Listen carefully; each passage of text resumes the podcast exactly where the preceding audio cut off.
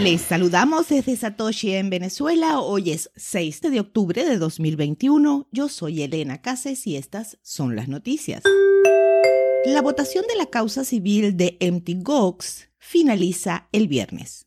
Empty Gox fue pirateado repetidamente desde 2012 a 2014, lo que finalmente llevó al exchange a la insolvencia. En mayo, el fideicomiso que preside el caso de rehabilitación civil abrió la votación sobre cómo reembolsar parcialmente a las víctimas que perdieron dinero debido a los ataques que se remontan a casi una década. Se considera que quienes no votan han votado en contra de la propuesta, según el administrador. Se requiere un umbral mínimo del 50% de los votos para que la propuesta se apruebe, por lo que existe la posibilidad de que la propuesta fracase incluso si la mayoría de los votos emiten activamente un voto a favor de la aceptación.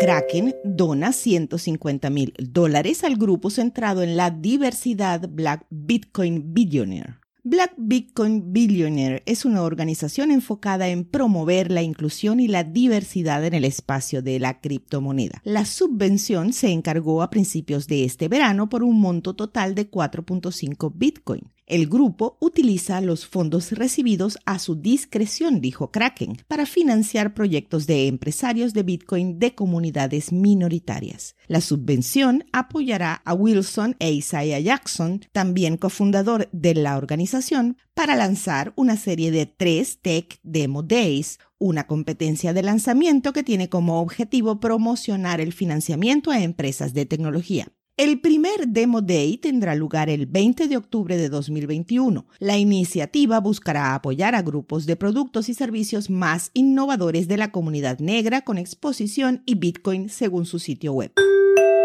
Bitcoin y las criptomonedas son demasiado grandes para ignorarlas, dicen los estrategas de Bank of America. Bank of America Global Research debutó su cobertura de Bitcoin y las criptomonedas a principios de esta semana con la publicación de un informe llamado Digital Assets Primer, solo el primer inning. El grupo de investigación dirigido por el estratega Alkesh Shah profundizó en las complejidades de la nueva clase de activos. Sin embargo, gran parte del análisis tenía una perspectiva miope sobre Bitcoin típico de los principales analistas y economistas, Bank of America no reconoció la línea divisoria entre Bitcoin y cripto, con suposiciones confusas y una cierta falta de comprensión. Los estrategas del BOFA pierden la trama cuando piensan que cripto tiene propuestas de valor reales cuando en realidad todas las demás altcoins no necesitan un token o una cadena de bloques en primer lugar.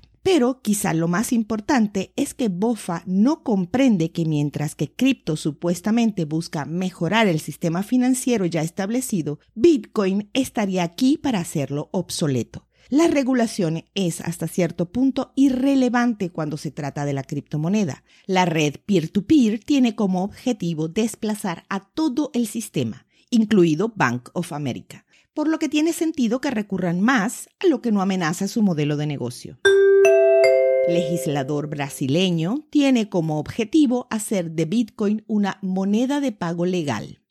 La legislatura de Brasil aprobó recientemente el proyecto de ley 2303-15 que busca regular las monedas digitales. El proyecto de ley fue presentado originalmente por el diputado Expedito Neto, pero ahora el diputado Aureo Ribeiro del partido Solidariedade ha propuesto un borrador actualizado que busca darle estatus legal a Bitcoin como una moneda de pago en el país. Por el momento, Bitcoin no está regulado en Brasil y se desaconseja su uso en el comercio. La nueva ley, si se aprueba, otorgaría a Bitcoin una posición legal por primera vez. Sin embargo, el proyecto de ley no llega a pedir que Bitcoin sea reconocido como moneda de curso legal, es decir, una moneda oficial sancionada por el Estado aunque no está claro cómo la nueva ley definiría una moneda de pago. Ribeiro, sin embargo, ha sugerido que el proyecto de ley proporcionaría a Bitcoin suficiente protección legal para ser aceptado en todo el país, al igual que las monedas fiduciarias como el real brasileño o el dólar estadounidense.